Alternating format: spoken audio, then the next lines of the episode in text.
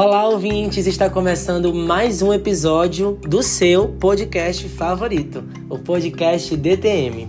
E hoje o assunto é fácil. Qual o procedimento que o usuário deve adotar quando o celular for furtado, roubado, extraviado ou perdido? O consumidor que informar que deseja bloquear seu aparelho ou que seu celular está bloqueado e já entrou em contato com a prestadora ou fabricante, e esta informou que ele deve entrar em contato com a Anatel, mesmo sendo sua obrigação responder ou bloquear o aparelho, não devemos contestá-lo e nem encaminhá-lo para prestador ou fabricante novamente. Nós vamos abrir a sua reclamação. Ah, e só mais um pouquinho de atenção de todos.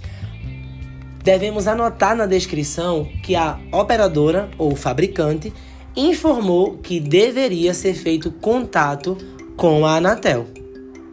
Essa foi fácil, né? Mas se ficou alguma dúvida, podem nos consultar. Até o próximo podcast. Tchau, tchau!